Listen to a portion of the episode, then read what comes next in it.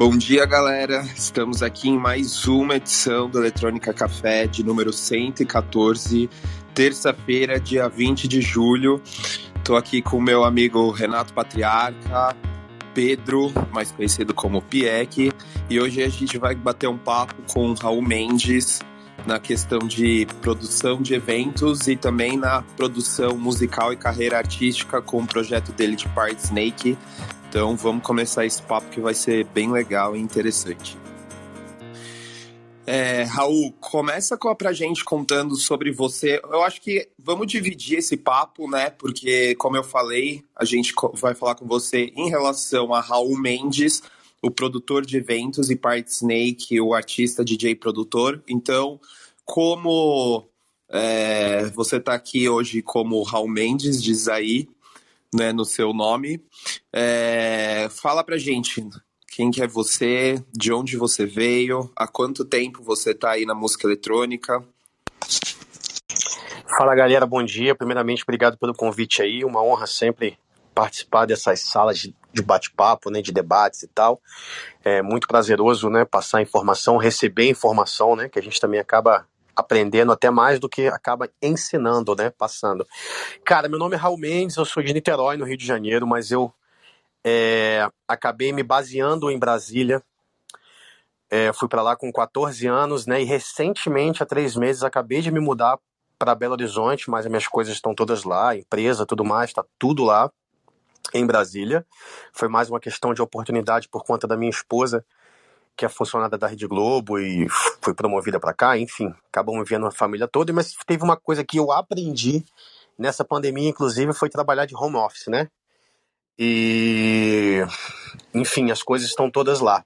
Eu me baseando em Brasília, recém-chegado com 14 anos, é uma coisa, foi bem engraçada que eu comecei a curtir exatamente bastante música eletrônica de um filme que saiu exatamente no, nesse, nesse ano, que foi o Blade, que tem uma cena histórica, né, que dos vampiros lá, na, na, lá no, no, metrô e tudo mais e tal. E dali eu já fiquei fissurado com música eletrônica, fui atrás e tal, e era techno, e comecei a pesquisar e tudo mais, enfim. E já meio que fui de cabeça, cara, muito novinho, com 14, 15 anos, já era, eu sempre fui uma pessoa, né, é meio à frente do, do, do, do meu tempo e tal, no sentido de, de, de, de fazer as coisas primeiro e tudo mais. E ali com 15 para 16 anos já comecei a, a vender uns ingressinhos para umas festas e tal, já comecei a conhecer a galera da, da própria Experience, né? Já fui comissário da Experience, da primeira Experience em Brasília em 1999. E ali em 2000 eu já estava fazendo, promovendo umas boatezinhas, mas assim, a nível de, de entregar os ingressinhos e tal, nada grande nem não, sabe? E foi um, um rolo compressor de ideias e tudo mais e tal. E aí, do, ali para 2001 que eu comecei a. Começo de 2001, final de 2000, não, eu realmente não sei direito, mas eu dou como 2001.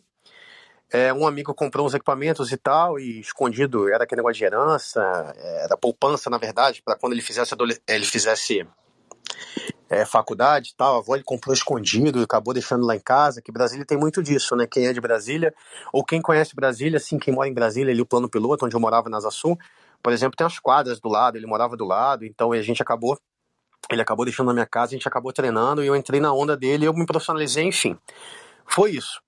Mas eu acabei então dando mais atenção a essa parte de, de DJ no começo, né, ali em 2001 e tal que a gente eu comecei tocando o que era, digamos, hype na época, que era o Psytrance, que tava vindo toda com aquela onda de psicodelia, festas longe, afastadas e tal, toda uma parte de uma cultura e tudo mais. Eu entrei nessa onda, comecei a tocar bastante, isso daí.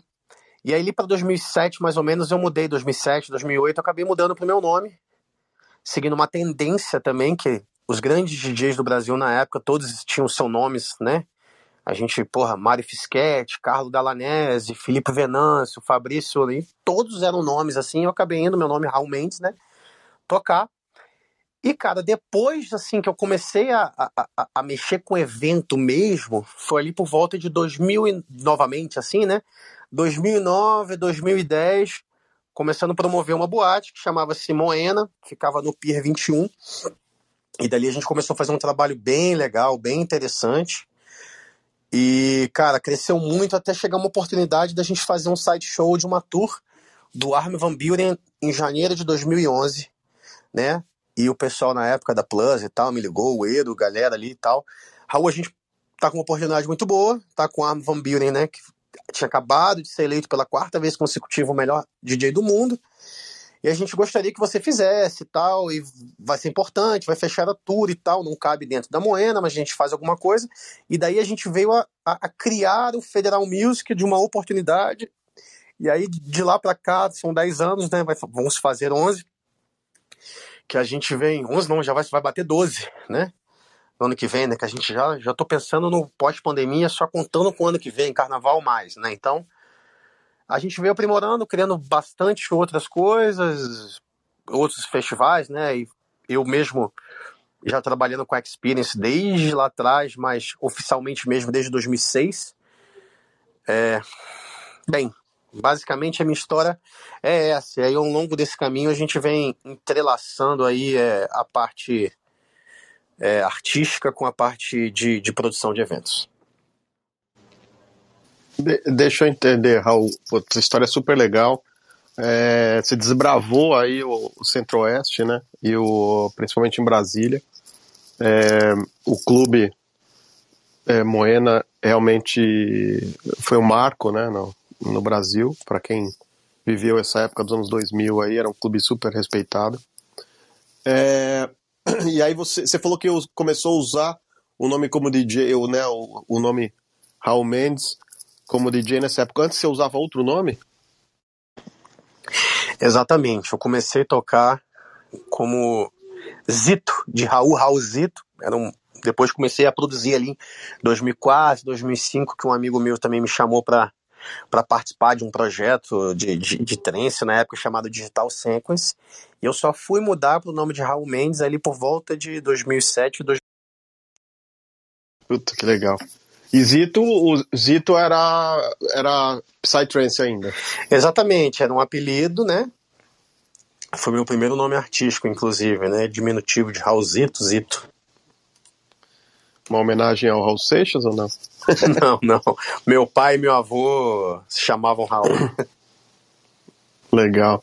E aí, e quando você mudou para Raul Mendes, você continuou no Psy ou você já começou a, a a trilhar outros, outras sonoridades? Não, eu já mudei pro house, né? Já era, na época era, um electro house, aquele Fed Legrand, Put Your Hands Up for Detroit, é, White Horse, essa, eram essas músicas na época, né? E na verdade eu tenho, eu tenho uma história assim, né? Que toda vez que me perguntam e tal, é, é quem me influencia, a, a, a, assim, a na verdade, o que me influenciou mais a, a, fazer essa mudança brusca ali do meus do fulon, né, que, ch que chamava o que eu tocava na época, né, de 145, 144 BPMs, para descer para uns 126, 127 BPMs, completamente diferente a nível de construção, a nível de tudo, foi um DVD, cara. Foi o DVD do do Fat Boys Slim, aquele Big Beat Boutique 2, né, que ele faz em Brighton lá naquela praia e tal e putz, aquilo ali era era uma das paradas que eu mais assistia e, e aquilo me impulsionou a, a, a, migrar pro house. Cara, é engraçado você falar isso, porque é a segunda vez que você comenta que um vídeo, um filme te influencia, né? Então você é, se considera uma pessoa influenciável, assim, musicalmente, por filmes e, e DVDs? Olha, Nesse caso, sim, com certeza, né? Eu sempre, alguma coisa, na verdade, eu acho que ela acaba faz, dando um clique, né?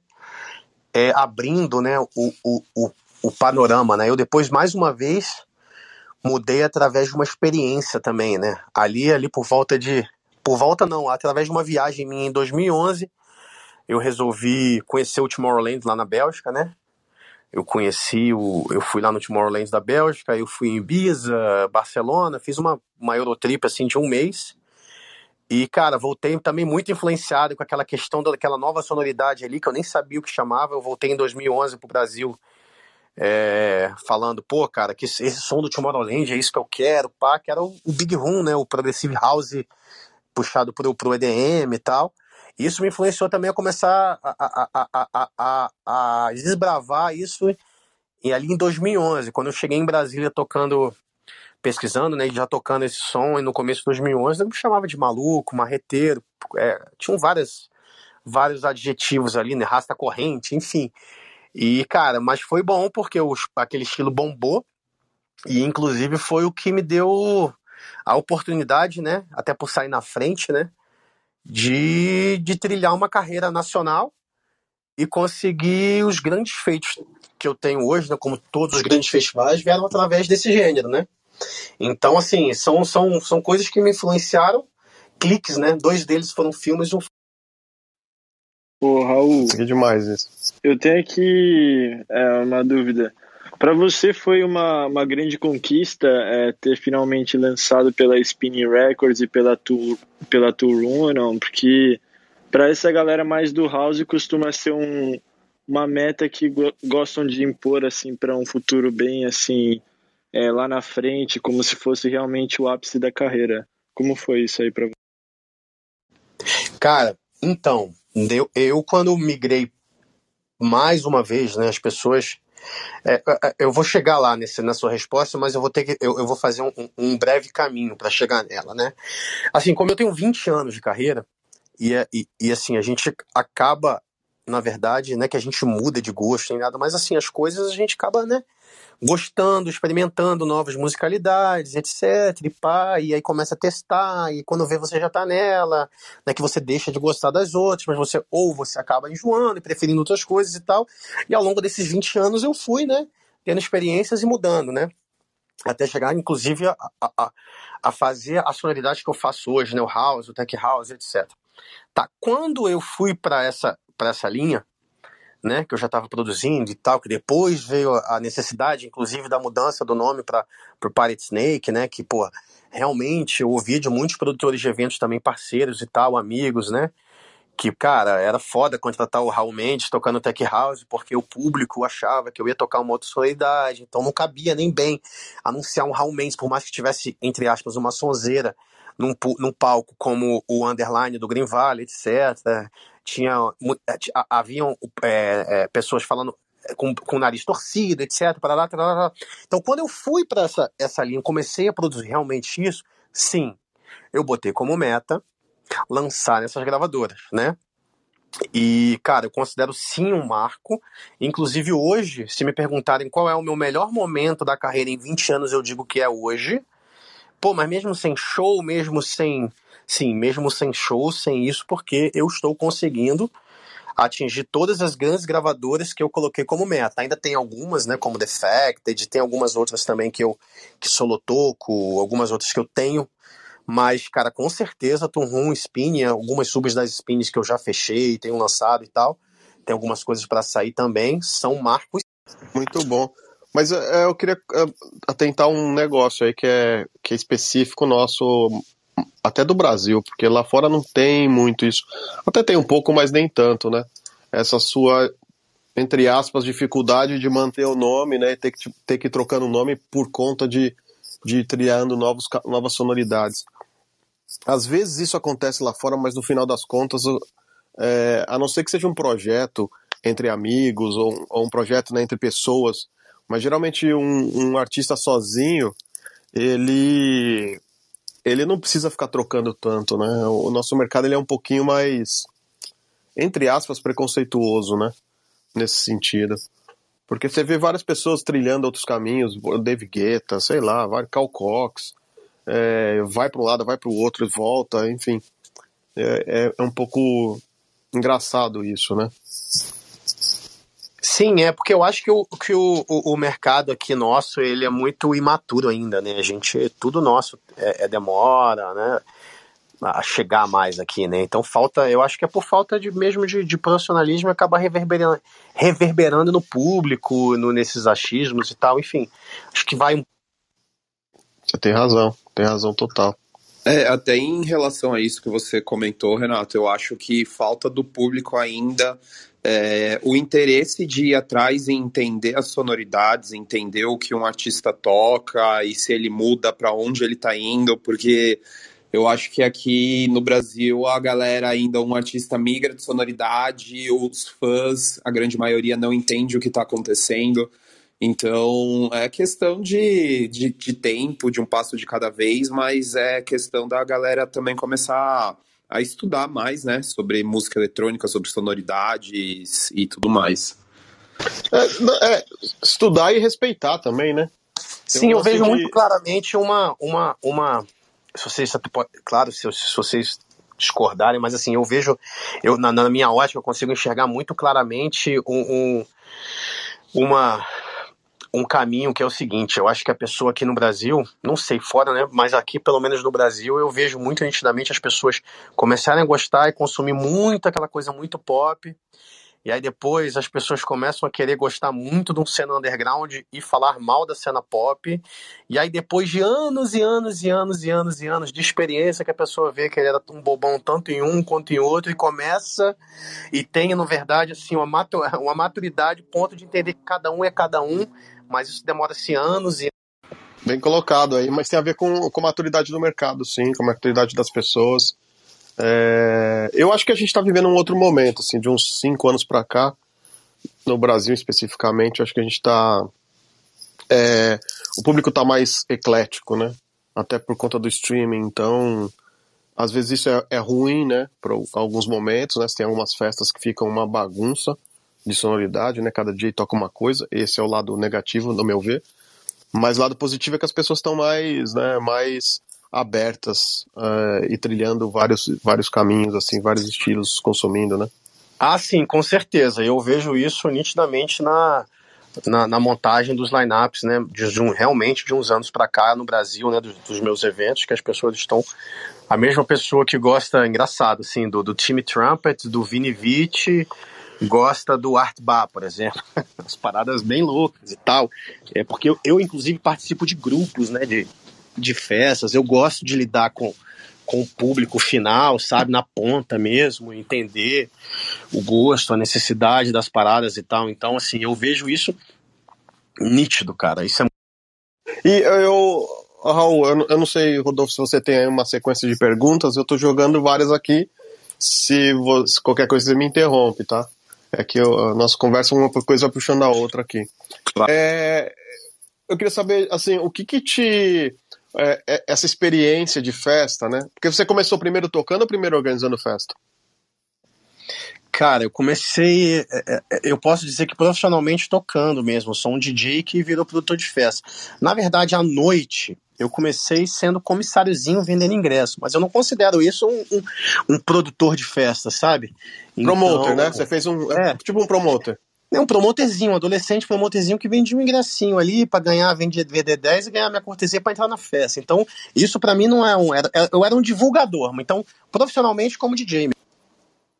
Ah, mas não deixou de ser uma, uma entrada, né? Porque isso, isso é, é comum, né? Principalmente nos anos. Acho que até hoje, né? Eu, eu também vendo esses anos 2000 aí, é, de, da cena, né? E era comum a, a você ajudar quando você era muito novo, né?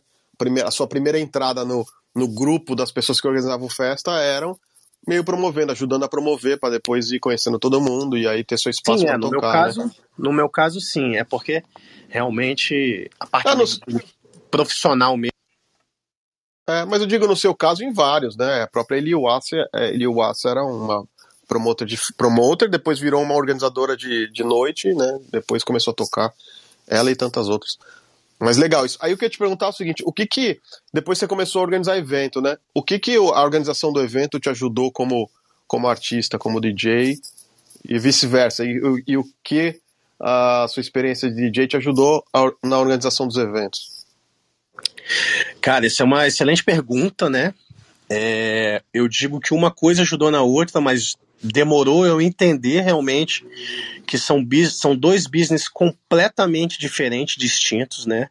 É, eu vejo eu, erros, né? Pessoas cometendo erros que eu já cometi também, mas hoje eu procuro não cometer mais, é que deixar uma coisa atrapalhar na outra. Então, uma, eu sou produtor de eventos, eu vendo ingresso e bebida, digamos assim, então tenho que ter o que a grande massa pede, né? Não adianta eu querer enfiar coisas do meu gosto pessoal, que às vezes não é vendável nem nada, porque vai desandar ali o final, porque querendo ou não, a gente está ali, é uma empresa e uma empresa precisa do financeiro, né? Se a gente trouxer coisas que que sejam novidades demais e que a galera ainda não consome, não vende ingresso, então no final não vai ser legal.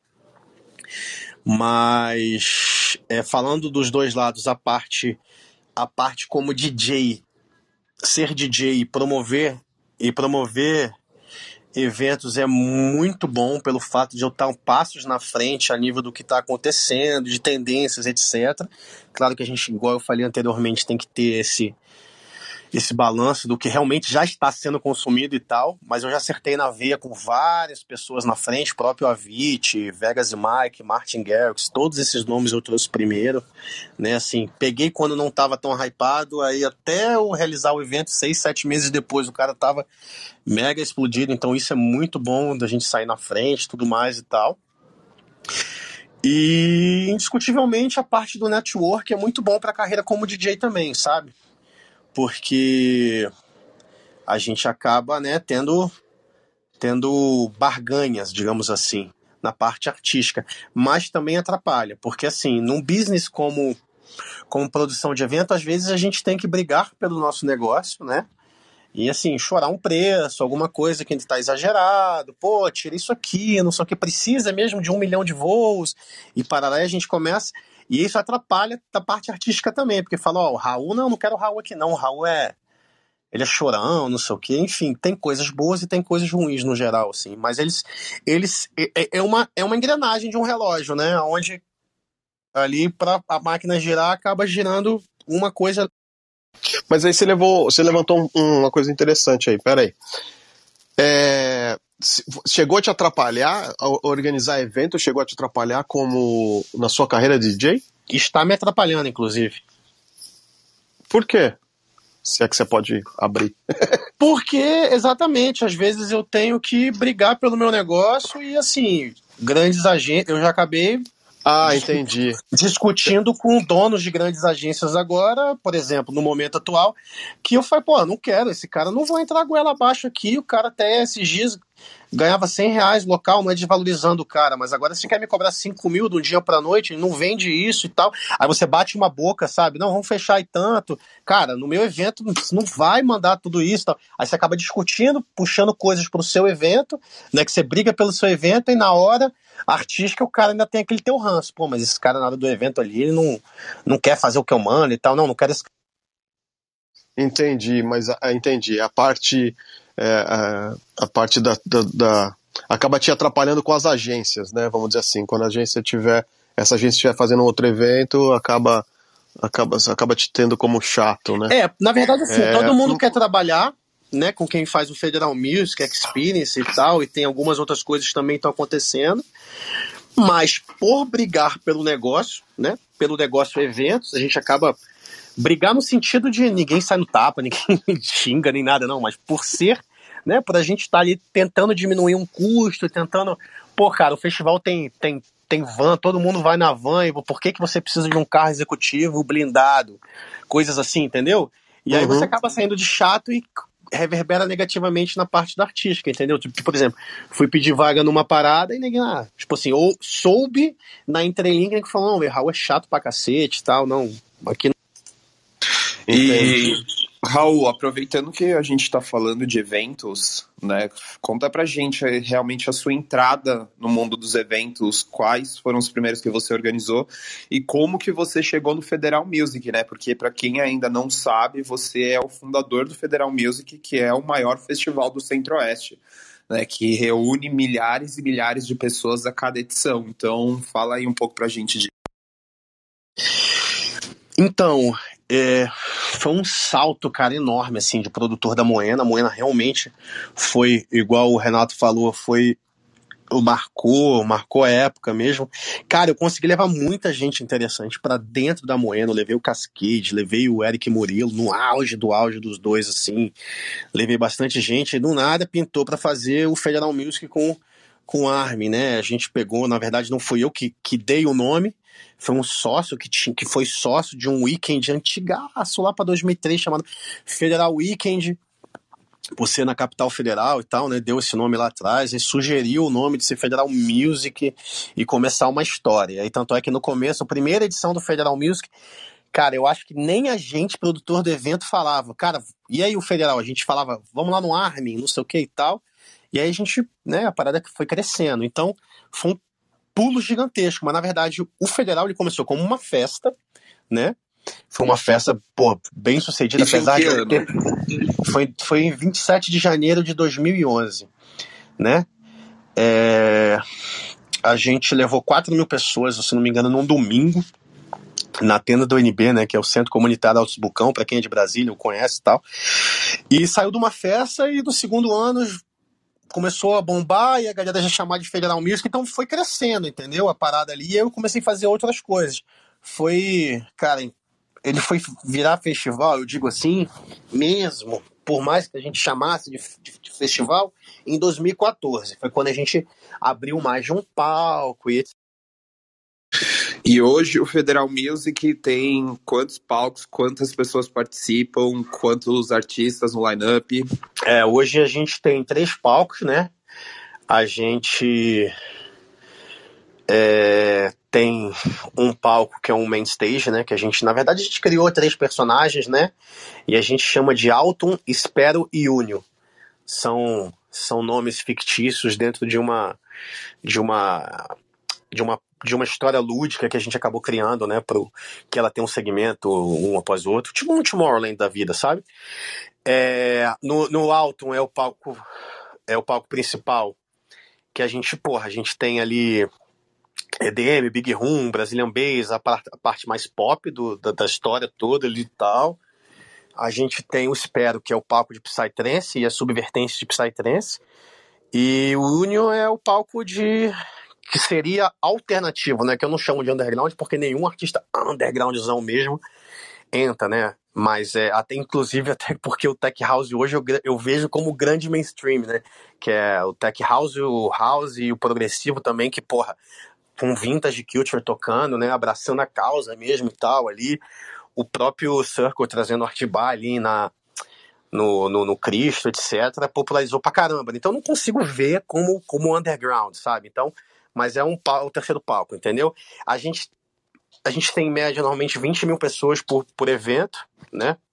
O último evento, por exemplo, deu 20. A gente já conseguiu ter mais que isso, a gente já bateu 25 em 2014, inclusive, que a gente conseguiu acertar quatro grandes headliners, assim, muito explodidos na época. É, E, cara, a gente tem cerca de cerca de uns 500 funcion... 400 funcionários, né, contando toda a galera de bar e tal. Por... Caraca, é algo realmente muito grande, né?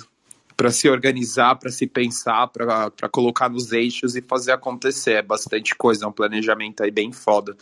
É, e, cara, não tem como a gente não falar né, de produção de eventos e não pensar no que vai ser o nosso mercado pós-pandemia, né? Eu, por exemplo, vivo falando que 2022 vai ser uma loucura, que vão ter muitos eventos, é, que vai ter uma valorização da cena nacional ao mesmo tempo, é, mas que 2022 a gente vai ter que escolher o, os eventos, os artistas que a gente vai querer assistir, porque a demanda vai ser alta. Como que você enxerga aí? Eu enxergo isso positivo e negativo. Eu vou explicar como e por quê. É, por exemplo, é, a gente trabalha, você já falou, né, a nível de organização e tudo mais e tal, a gente a gente já normalmente a gente já trabalha, eu já começo a trabalhar para o federal seguinte, né? Porque a minha posição artística, né, marketing, é, a parte a parte visual também que a gente vai mudando tudo, eu começo a trabalhar tipo um mês antes do federal do ano X, eu já começo a trabalhar pro ano Y, que é o próximo ano, né? É a nível de organização. Então a gente já está trabalhando há muito tempo, né? Por, por causa da pandemia agora, né? E a gente tá, eu tô observando algumas coisas, né? Por exemplo, a gente tá batalhando, né? A gente em parceria com a Experience, né? Que é só vou fazer um adendo aqui, por mais que eu tivesse produzi, começando a produzir evento mesmo, em, ali em 2009, 2010, eu fui sócio da Experience em 2006 em Brasília.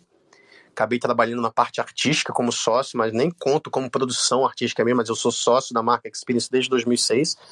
Então, só falei isso, Adriano, porque para chegar no ponto que, assim, já há duas edições a gente vem fazendo em parceria com a Experience São Paulo é, a, a, a construção do line-up, e isso é muito bom porque a gente consegue fazer um festival numa sexta-feira em Brasília, às vezes véspera de feriado, às vezes não. É, então, porra, com uma força do maior festival, eu considero a Experience o maior festival do Brasil né? Eu, talvez não seja a maior marca como branding, né? Eu acredito que talvez seja o, o Short Track boa, mas a nível de festival, quantidade de palcos e tal, quantidade de pessoas, etc. Acredito que seja a maior, o maior festival do Brasil. Então a gente ao lado deles, a gente ganha um puta punch, né? Um power punch ali na, nas ofertas e, e, e tudo, né? Pô, o cara já olha, vai tocar no Federal para 20 mil pessoas e vai tocar para 28, 30 em São Paulo ganha muita força, né? Então a gente a gente está trabalhando em parceria com eles e cara a gente já está antenado nessas paradas que estão tá acontecendo ano que vem.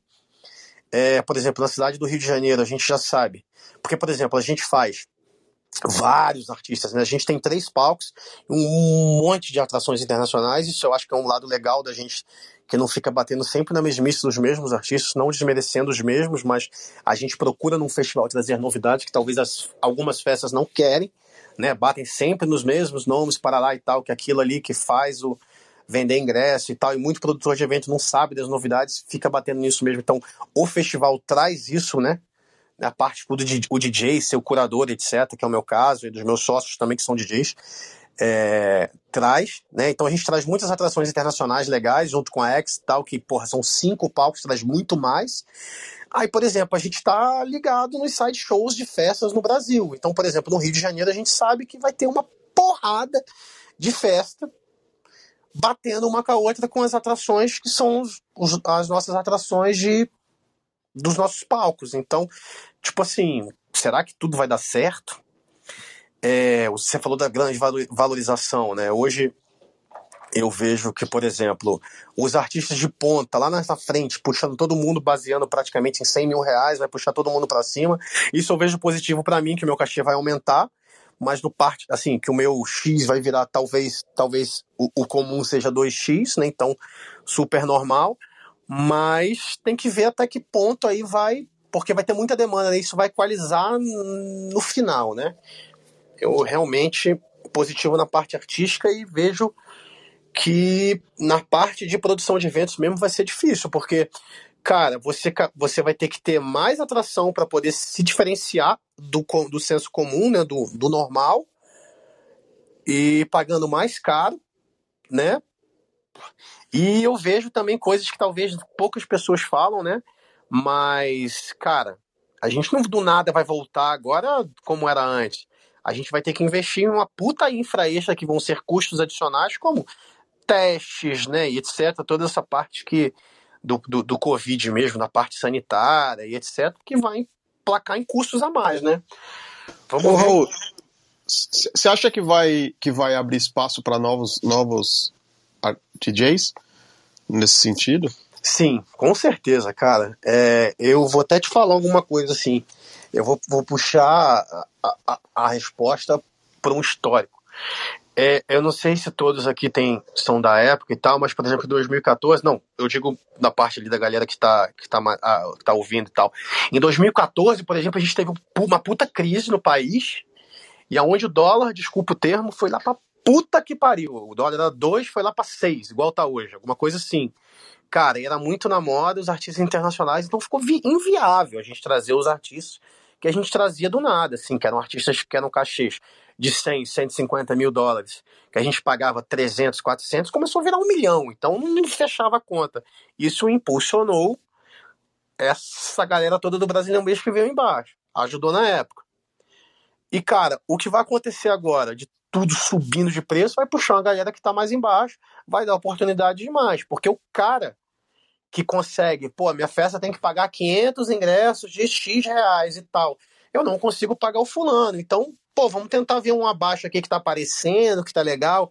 Pô, esse Parede Snake aí tá fazendo um bom trabalho e tal, né? Pô, o cachê dele tá acessível. Vamos botar ele aqui, entendeu? Com certeza. É, porque tem um, tem um outro ponto aí que acho que é os valores dos, dos, DJ, dos, dos internacionais, dos internacionais vai estar tá caro, né? Pelo que eu tenho pesquisado. É, é demanda é, e oferta, até, né? até, Demanda e oferta, exatamente. Os caras vão ter um monte de, de evento para preencher lá fora. Eu acredito que é, vai melhorar para o Brasil só depois do verão do ano que vem. Cara, eu vou te Verão falar, europeu, né? É, o que, que acontece? O que, que está acontecendo comigo e com a Experience, por exemplo? É, o gringo, pelo menos, a grande maioria dos gringos são muito educados, né? E tem um puta valor pela, pela palavra, pelos contratos e tal, coisa assim. Então a gente está conseguindo remanejar coisas que já estavam acertadas pelos mesmos valores, com pequenos acréscimos, a não ser que o artista tenha dado um puta punch realmente na carreira na pandemia. Mas, de no, no, no geral, pelos gringos serem muito educados com a palavra, etc., e a gente já ter sinais pagos e travados lá há, há anos, né? Caralho, a gente vai estar falando em dois anos já, inacreditável isso. A gente está conseguindo fazer essas manobras para abril. A gente tem um fator clima, que lá, ah, por exemplo, aqui no carnaval, eu já estou sabendo que vai. E não tem gente pra cacete. Fischer vai vir, Chris Lake, todos assim querem vir no carnaval, porque lá fora é frio, no hemisfério, né, no hemisfério norte, que é, pô, se a gente for fazer é tudo no hemisfério norte, né? no hemisfério sul a gente tem América do Sul, África, que, poxa, infelizmente não, não, não consome, né? A não ser ali África do Sul, mas é muito difícil. E Austrália, mas a Austrália tem a sua cena ali e tal. É, então, é, né, na parte climática, a galera do hemisfério norte, ali para abril, onde a gente faz e tal, né? Até abril a gente tem frio, carnaval e tal, então ajuda. No nosso caso, tem isso agora. Porra, a pessoa agora, ah, tô querendo abrir uma tour, tô pensando em contratar um artista internacional pra data tal. É mais um pouco. Eu entendi, imaginei isso mesmo. Bom, é, mudando novamente um pouco de assunto, né? A gente está falando aqui de Raul Mendes como produtor musical, de Part Snake como DJ produtor. É, então, em relação a você como DJ produtor, é, você é um cara que levanta bastante a bandeira de releituras, de é, não frases, como que eu posso, discursos, né, de, de pessoas famosas e trabalhar em cima disso para fazer a sua música, trazer a sua sonoridade. É, fala um pouco mais em relação às suas influências e também o motivo que você acha que você gosta tanto de pegar essas músicas que são muitas vezes esquecidas, principalmente pela nova geração que não conhece, e trazer elas novamente para o século XXI. Pô, legal, isso é uma coisa que eu gosto de responder. e, cara, a gente trabalha junto e a gente nem bateu um papo sobre isso e você acabou nem acabou perguntando e a gente nem combinou. Mas, cara, eu acho muito legal, assim, porque eu chegar hoje e falar que eu não faço comercialmente falando é mentira, né? Todo mundo faz, todo mundo almeja, tem suas necessidades e tal. Mas, por exemplo, eu não acho, eu não sou um cara que eu pego, que assim, eu, eu gosto de pegar a música do momento fazer um hit pra, pegar um trampolim nessa parada, sabe? Eu sou um cara mais saudoso, eu acho mais fino, mais chique, mais legal. Pegar uma releitura do passado e trazer pra molecada nova, sabe? Mostrar um pouco desse desse som legal, assim, sabe? Desse som cool, trazer para uma roupagem mais mais mais moderna, sabe? Coisas que, que foram influentes, sabe? Tipo, sei lá, acabou que eu nem fiz no projeto novo, mas assim, você pegar umas leituras do Martin Luther King, coisas legais, assim, que influenciaram, um cara, porra, do jazz, uma música legal que, que bateu na década de 70, que, porra, influenciou, fez filme e tal. Eu acho mais legal, mais cool, sabe? Eu me sinto trazendo mais conteúdo pra molecada do que simplesmente pegar uma música e fazer essas leituras, né? E eu, por mim mesmo, eu sou um cara, cara, por incrível que pareça, no meu carro não entra música eletrônica, a não ser quando eu quero ver testar uma, uma segunda, terceira referência fora do meu estúdio das minhas músicas.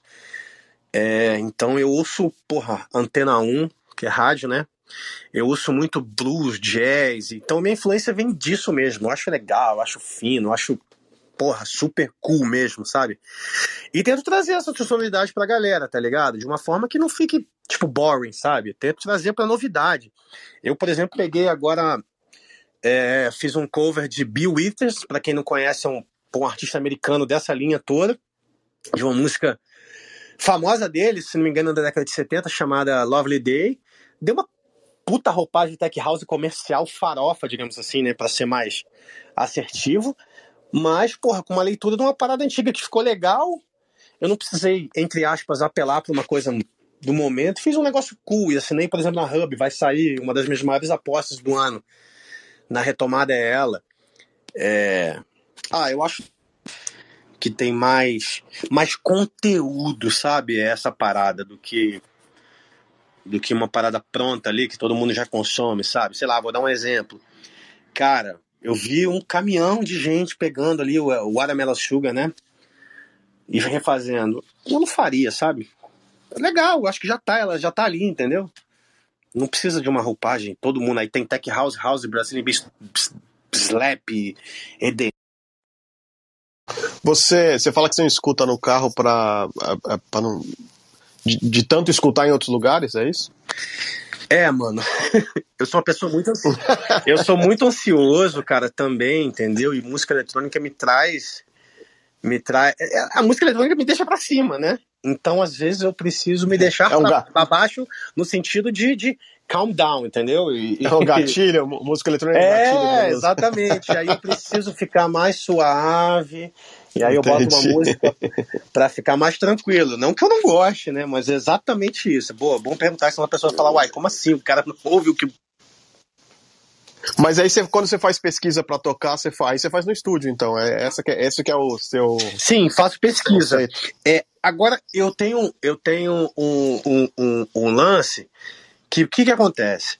Eu hoje estou procurando tocar praticamente autoral o meu set, sabe? Eu não tenho absolutamente nada contra os outros artistas, não vejo como como ninguém como concorrente, apesar de que a grande maioria eu acho que é assim, e eu acho que é uma puta de sacada da cena nacional.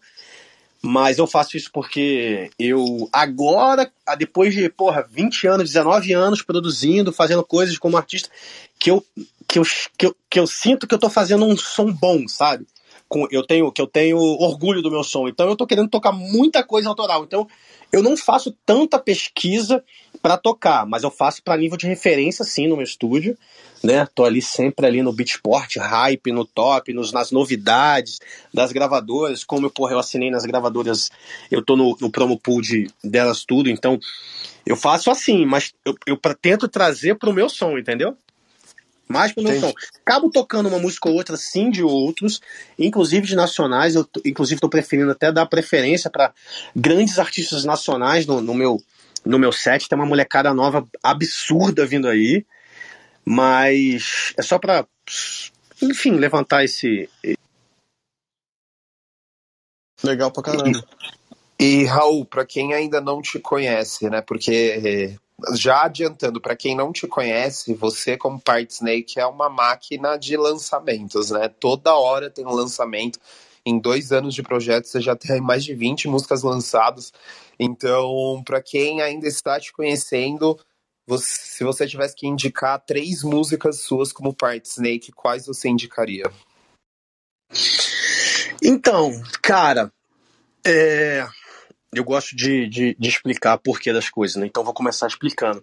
Toda música que a gente faz, eu, toda música nova minha, eu considero que é um pouco melhor que a anterior, porque a gente vai aprendendo com erros e acertos das músicas anteriores, né? Mas, cara, é...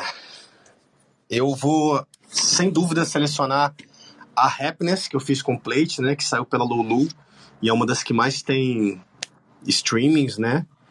Que inclusive tem um vocal de uma parada dessa que eu falei, né, do, do de um artista internacional chamado Al Green dos Estados Unidos, né, que, que faz blues, jazz e tal. Cara, eu gosto muito da Don't Stop que saiu na da Night Service Only, que é uma sublabel da Spinning, que é do Cid, né? E. Putz, cara, essas... escolher três músicas dos meus lançamentos é difícil, hein? Então, então é, eu, eu, vou, isso, eu vou mudar cara. a pergunta. Vou mudar a pergunta. Quais que fazem. Quais que você teve melhor reação do público na pista? Que aí não é você que escolhe, é o público que escolheu. Cara, streaming, a Happiness, né, eu não vejo ela muito em pista. A Don't Stop foi uma, um grande é, a Don't Stop e a The Moment, que saíram na Spin, foram grandes cara, surpresas para mim, assim, que as músicas bombaram, né? Bom, eu vejo grandes suportes, etc. E nas músicas que eu, cara, nem não achava que ia acontecer, entendeu? Então, essas três. E, e tem a. Tem uma também que, que foi, está indo super bem, que é a Um Quilo do Bom, né? Que também é com plate, que é do Tim Maia. Tô certo. Sim, né? com certeza. Mas essa, da... ah, essa daí, cara, acabou me surpreendendo negativamente em apenas um aspecto. É... Que, que vale até uma, uma reflexão, né?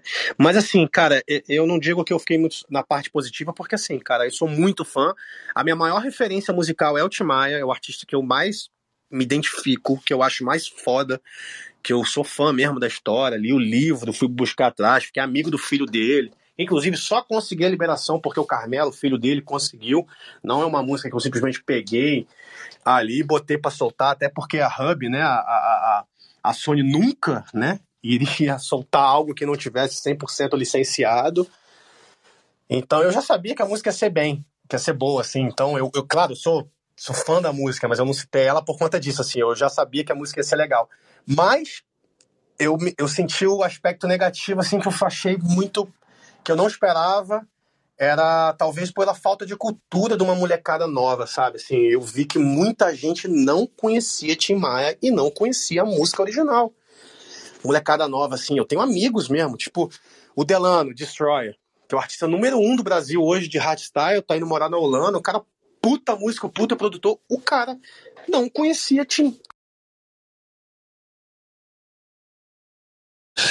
É, foi é, é, aquilo é aquilo até que eu comentei, né? Que a, a galera muitas vezes ela não, não sabe de onde tá vindo esse som, por que tá vindo.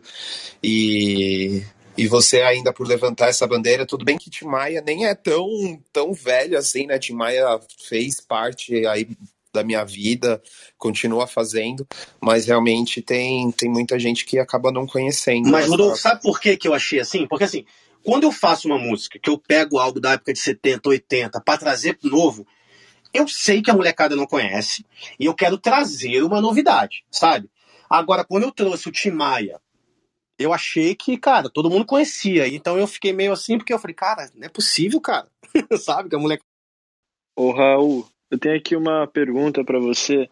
É, Nessa pandemia, muita gente começou a produzir, né? Tipo, uma molecada nova, que inclusive tá se dando muito bem aí com lançamentos e tudo mais. É, gostaria de saber se você tem alguma dica para início de carreira, primeiros lançamentos, é, erros que você cometeu que você faria de uma forma diferente, talvez ensinamentos, forma de pensar, é, senso de coletividade de cena. É, se tiver aí algo Cara, eu tenho algo a dizer sobre tudo que você falou, só deixa eu tentar eu arquitetar aqui, vamos, vamos, vamos, vamos, por pontos, assim, né? Você falou sobre o que, que talvez é, é, erros, né? Eu vejo erros muito comuns, assim, de mulheres que estão se dando muito bem e tal, é, talvez muito pela imaturidade da idade mesmo, assim, e tal, é questão de prepotência, né? Questão de de sempre se achar superior e tal, eu vejo muito comum, velho, infelizmente. Eu vejo muitos moleques novos, bons, assim, que começam a despontar e que, que vão para esse lado. A nível de a galera que tá querendo lançar e tal, eu. Eu acho que a gente, claro, vai pensar no. A gente pensa sempre na, na Spin, na Turrum, na Defected e tal eu acho que a gente tem que tentar sim, mas eu acho que com calma, ter tranquilidade, é, são outros fatores, né? Além da música que influenciam bastante, eu acho que fazer um degrau foi uma coisa que eu busquei fazer depois de você ver, depois de anos eu calma, eu vou chegar lá na Spin, eu vou chegar lá na Torrum, eu vou chegar na Defected, eu vou chegar em tudo e tal, mas vamos fazendo uma escalinha aqui, eu soltei na gravadora X, eu fui subindo, fui tendo, né? Eu fui tendo calma e, e eu tive um planejamento, tá aí a resposta. Um planejamento de chegar lá, entendeu? E, cara, qual foram as outras as outras, os outros pontos que você levantou ah, aí? Tem questão de dica, né, de para quem está começando, né, porque muita gente ainda não teve meio que é, que só tá até agora no quarto, né? Tipo, que ainda não saiu muito de casa e que só tá produzindo e ainda falta experiência. Então, se você tiver umas dicas para iniciar. Mas assim, você fala a nível de gravadora ou a nível de gig, a nível Ah, de, mais de, de gravadora, assim, é como erros a não cometer, né? Nas primeiras tracks que você vai tentar lançar. Ah, é... cara, porra, eu acho que você tem que, assim, você é, é, é você vai fazer um, porra, uma entrevista de emprego numa empresa X, cara. Você dá uma lidinha sobre ela, né? Você tem que entender um pouco mais dela e tal, né? Para chegar lá não cair de paraquedas e saber o que faz, e enfim, falar coisas positivas, falar coisas que tem a ver. Na música é isso, entendeu? Um pouco mais da história da gravadora, o que, que ela tá lançando, o que, que ela quer, quais são os próximos lançamentos, para você ver se seu som enquadra lá, entendeu? É, não sair não sair soltando, mandando uma porção de coisa que às vezes tá, esteja com uma qualidade ainda duvidosa, porque três, quatro dessas, se chegar nesse nível, você já toma um black, né? Um, um, um block, um, um blacklist, né? Um block nego nem ouve mais quando tiver bom. É, é sempre subir coisas freshes, né? Porra, você tá com uma música, por mais que ela seja atual, mas tá um ano no teu SoundCloud, vamos dar um exemplo assim, você não manda aquele link. Assim. Alô? O cara tá um ano com essa música entalhada, tá querendo passar aqui. Ah, tem uma série de coisas assim, como escrever uma um, um, um, um demo, como falar, né, ser educado. Ah, mano, tem uma, uma série de coisas, mas os principais, assim, é não sair mandando qualquer coisa, não mandar ideias, assim, perguntar sempre feedback de artistas que talvez já lançaram lá, ou que sejam mais experientes, para ver se é o momento certo de você mandar aquilo para lá, entendeu? E eu acho que o cara, assim, igual, vou repetir, o cara pode mirar lá em cima no topo do Everest, mas eu acho que para chegar no Everest, o cara vai vai, vai degrau por degrau, sabe? O Raul, é uma coisa que a galera costuma dizer é que é muito bom nessa carreira você ter um mentor, né, para ir te instruindo e para ser um cara que vai te colocando de certa forma no eixo, né, para você não se achar superior, ah, minha track está muito boa, desmerecer todo mundo. Então, para você ir exatamente como você falou, indo por degrau por degrau. É... Eu, eu acho que em tudo, cara. Hoje eu, com 20 anos de carreira, eu tenho uma porrada de mentor. Cada área eu tenho uma, uma galera fazendo algo. Hum. É, é, é, é um bom ponto, porque na verdade a gente pode chamar de mentor quando a gente se coloca. Enfim, é, na verdade é uma troca de ideia, né? É sempre bom ter, ter alguém para você trocar ideias, você é, é, é, verificar, sabe, assim, e, e, e, ter mais certeza dos caminhos que você está indo. Isso é o que você falou mesmo, Raul. Isso não, tem, não para é, nunca. Eu, é, eu também tenho até eu... hoje. Não, sim, é, tem que ter. Uma coisa que eu identifiquei, por exemplo, né? Eu citei que o Brasil é um pouco atrasado, demora a chegar, né? Igual tudo mais. E eu vi que o Brasil demorou, mas chegou. Hoje a gente, cara, a gente. Uma coisa que eu vi que eu estava errado, que eu no, no, anteriormente que eu botei numa novi, como novidade e como e como workflow do projeto do, do Part Snake é foi um time, né? A gente precisa ser uma, uma empresa.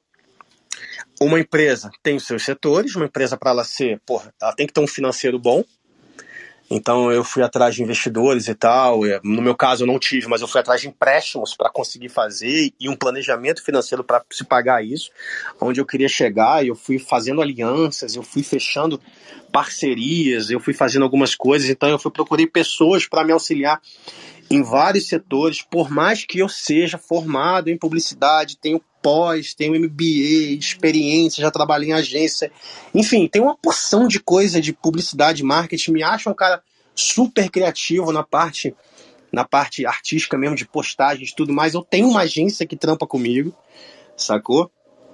Eu tenho é, um, um, assim, um X da questão ali da, da, das gravadoras é que eu tenho uma pessoa responsável que cuida para mim desses lançamentos, que me auxilia, me desafoga, né? É, que no caso é o Thiago Grazioli, que é um dos diretores artísticos ali da Laroque e tal, e ele trabalha com outros artistas, pô, como pô, o próprio Alok, é, o Fensink, o Vini, enfim, ele tem umas entradas, né? Mas isso não quer dizer que a minha música vai vai assertiva, eu só é, ela só tem uma só encurta o caminho, né? Para acertar as duas na spin, eu tomei com, sei lá, uns 30, 40 não, entendeu? Mas esse é um cara que tá vendo no dia a dia do que, que tá precisando também, fala, Raul, faz isso, tira daquilo e tal. Uma outra coisa, é, eu também não sou bom, mas mesmo que fosse, eu teria uma segunda opinião. Eu hoje eu faço, eu terceirizo, não tenho problema nenhum em falar isso, eu terceirizo a minha mixagem final, eu faço só uma, só uma pré-mix ali, nos equalizadores e tal, parte de, de canal e tal, é, e mando para fora. Masterização, então, eu nunca fiz, sabe? Não é que eu não tenho eu não, não, me sinto orgulhoso disso, eu me sinto até meio que vergonha, mas assim, parte da, da minha produtividade, que é uma coisa que a galera tá achando legal, e da, e da constância, se deve muito a isso também, que eu, como um time, entendo que pessoas sabem mais do que eu. Pô, eu não toco, cara, instrumento, sabe? Eu sei o básico de teoria para uma construção ali de, de, de, de um arranjo, etc e tal. Mas, cara, se eu se eu precisar de algo mais elaborado, por exemplo, porra, voz, etc e tal, da mesma forma que a gente tem o songwriter ali, que eu, às vezes eu dou uma ideia, eu passo, terceirizo para um songwriter criar alguma coisa em cima, talvez ele me traga até alguns arranjos, algumas coisas assim. Eu tenho buscado, cara, eu vi vários vídeos ao longo de vários anos, de 10, 15 anos, e eu vejo, por Calvin Harris sentando com uma galera, o vídeo sentando com uma galera. Eu procuro trabalhar como empresa, sabe, pra parada dar certo. Quem viu aí deve estar acompanhando o Alok fazendo um álbum com os índios aqui na. Ele fez até, por acaso, em BH, aqui, muitas das partes no Sonastério. Mano, uma puta equipe, um puta time, uma galera, todo mundo é assim, sacou? É, eu ia, eu ia falar isso, Raul. Você não tem que se sentir vergonha disso, não, cara. É, trabalhar não, em equipe faz zero. parte. Não, é que você falou assim, até me sinto. Até falou assim, até me sinto. É, ah, mandar pra alguém mixar, masterizar. Você soltou aí uma, uma, um, uma frase meio tipo assim como se fosse um problema você não fazer isso, mas isso é esse lance de, de, de do, do, do, artista ou DJ que produz e ter que fazer tudo, isso é uma falácia do Brasil. É, porque que, é, que nenhum outro lugar do mundo tem, cara. Nenhum outro lugar. É só aqui que o pessoal é, fica assim, tem. ah, você tem que fazer tudo. Não tem que fazer tudo. É, uma coisa é um cara mandar lá e falar, mano, faz aí e foda-se, não sabe do que faz. Não, que não é meu caso, mas eu digo assim, eu vejo como um time, é exatamente o que eu tava respondendo a pergunta, né? Assim, tava chegando lá do que eu vejo que é importante. Cara, eu vi que para assim, para chegar ao ponto que, que graças a Deus está chegando e está tomando proporções, eu devo a um time que tá junto comigo, entendeu? Cara, o próprio Rodolfo aí, na parte de mídia, eu faço assessoria de imprensa com eles e tal. Talvez eu tenha, com os meus 20 anos de carreira, o network suficiente para pedir um favor a ele, pedir um favor a todas as mídias, sabe? Com certeza eles lançariam, absolutamente todas eles lançariam. Mas, cara, faz parte do, do negócio, não vou ficar pedindo favor e tal. É uma, é uma máquina que tem que girar, né? E são, e são, e são é, pessoas que trabalham com todas as pontas, né? Do entretenimento, a assessoria de imprensa é uma delas. Então, cara, eles, eles fazem parte do meu time, que é uma coisa, né? Eu falar que eu sou bonito, a minha mãe falar que eu sou bonito e um veículo especializado de mídia falar que eu sou bonito, né? É, é, é diferente, né? Então, Perfeito. cara, é um time, Perfeito. cara. Eu tenho um time, mano. Eu tenho um time. É, a molecada atual não vai ter, talvez, uma, uma, uma infra dinheiro e etc. Não é coisa que eu tenho dinheiro, não, mas é porque eu fiz um planejamento para conseguir um investimento e eu estou usando ao longo de, dessa pandemia. Mas, mas eu busco, inclusive, achar um, um, um, um uma parada externa, mas se você for observar, cara, essa parada de um mentor, de um manager, uma pessoa que aposta em você, pô, o próprio Alok teve essa aposta, cara, sacou? Sim, claro. E, e, você falou aí de, pô, a galera talvez não tenha dinheiro, mas você vai construindo. Você não tem sim, dinheiro sim, no, assim. Você não tem dinheiro for, agora. Cara, se você, for trabalhando, é, até responder, você vai trabalhando, você vai começando a mostrar o seu trabalho. Algum dia, é igual futebol, cara. Algum olheiro vai olhar ali e falar: meu irmão, esse cara tem que jogar no Real Madrid, no Barcelona. Esse cara é muito bom. Não pega o menino e não leva lá. É o que acontece no mercado de é. música, entendeu? É normal. É, exatamente. O Raul, Exatamente. tem uma última pergunta aqui. Claro. É, eu vi que o seu Instagram é muito caprichado questão de identidade visual, né? O quanto você acha que é importante isso, isso tendo em conta você, Raul, como é, organizador de eventos, o quanto você acha essencial a pessoa ter um Instagram minimamente organizado, tipo um DJ produtor, né? Cara, você, a gente vive um momento hoje midiático completamente voltado para a rede social. Então, se você observar, hoje eu vou te falar, eu não vou falar números, porque eu não posso falar números, mas eu tenho acesso a esses números. Mas se você observar, por exemplo, a mídia, a Rede Globo, o Big Brother, que agora chamaram-se o Big dos Bigs, por exemplo, foram porque foram grandes influenciadores com grandes nomes, etc. Você vê que a parada bombou muito. Então o cara tá tudo na rede social. Eu conversando com o Luciano recentemente, o Cush, a última música dele, a Sick Drop, não é falando que a música dele é ruim, mas ele mesmo falou que não era uma das músicas que ele mais apostava e viralizou por conta de rede social. Sabe, hoje existem portais né, que fazem hub de link entre curadores de playlists e é, é, gente de, de rede social, etc.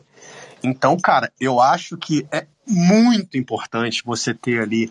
E uma coisa que é legal é você entender como se faz, sabe? Às vezes, cara, era um erro que eu estava cometendo até colocar a minha agência trampando comigo, que eu estava fazendo muito conteúdo muito bonitão, muito trabalhado, muito high-tech, etc. E às vezes não era nem isso que a galera queria ver, entendeu? Às vezes a galera queria ver meu dia a dia, ver minha cara. E foi uma crítica que eu recebi, que eu botava pouco na minha cara, não botava pouco das coisas que eu fazia. Mas assim, a rede social tem que estar impecável, cara. Eu vou, eu vou complementar uma coisa aí, trazer um, um mini, mini ponto, um mini ah. não, um ponto até importante. Você tem razão, a rede social tem que estar impecável com o conceito do artista, né? Sim, sim, sim, comple sim, Complementar isso, porque não é impecável no sentido de estar tá, ser super bem trabalhado, super bonita, que até, até mesmo você falou, você fazia de uma maneira é, num caminho e depois te falaram, não, seja um pouco mais natural, mostre mais uhum. você. Então tem que estar tá impecável dentro do conceito do artista. Exatamente, outro... É, eu esqueci de falar essa parte do conceito. E aí, por exemplo, o meu, a, o, meu, o, o, o, meu, o meu projeto ele tem um conceito, né? Eu cheguei a achar algumas coisas da publicidade ali em colorimetria, estudos e tal, a parte do vermelho. Eu, por exemplo, estava errado demais em, e estava carregando demais. Eu voltei um pouco nessa questão. É, a minha identidade toda é, eu gosto muito de coisas ligadas a futuro e tal. Eu tenho, tenho uma identidade toda voltada para isso e tal, mas no ponto certo, sem viajar demais para um lado e sem deixar de postar coisas do outro, né? Tem que ter um equilíbrio de isso. tudo. É isso aí. E, e, tem um ponto que eu ia colocar assim: é, é, é, é importantíssimo se você está vinculado hoje em dia à rede social, é, campanha de rede social a, ao seu lançamento e ao seu projeto de divulgação. Isso é realmente importantíssimo. É, e muito mais porque a gente está sem show, então talvez a única forma de divulgar mais, né? É, a única não, mas uma das únicas é a rede social. Mas tem um ponto que tem que tomar cuidado, isso para artistas novos.